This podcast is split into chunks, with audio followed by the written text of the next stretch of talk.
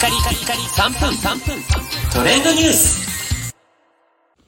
ナビゲーターのしゅんです。今日あなたにご紹介するのは LINE の母の日特定のアニメーション演出についてご紹介いたします。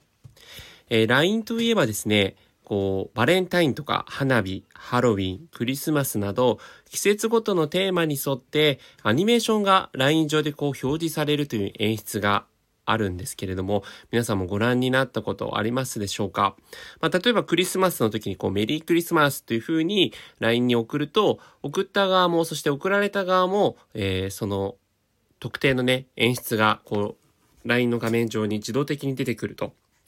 いう粋な演出をいつもやってくれてるんですが、えーこの度ですね、母の日にちなんだ母の日に関連するキーワードを送信するとトークルームの背景に母の日をテーマにしたアニメーションが表示される演出が開始されました。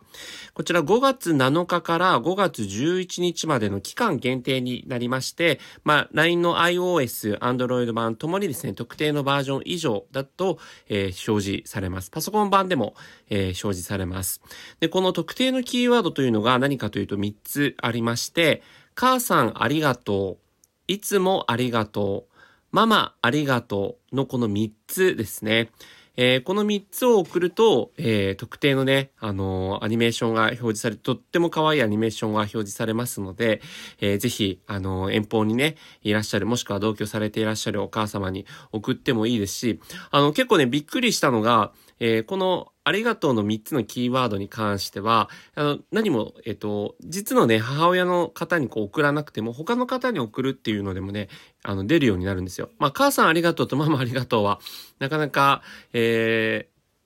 送る相手は限られてしまうかもしれませんけれども、いつもありがとうっていうね、言葉を、えーまあ、例えば特定のパートナーだったり、えー上司、部下、えー友達などね、え感謝を伝えたい相手に伝えると、同じようにアニメーションが出るという形になりますので、結構ね、このアニメーションまだまだ知られてないかなと。あの、花火とかクリスマスとかハロウィンの時はね、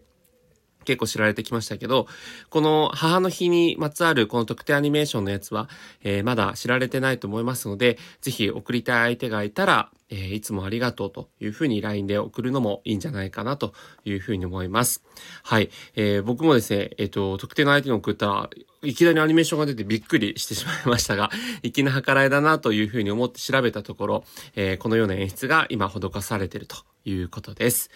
それではまたお会いしましょう。Have a nice day!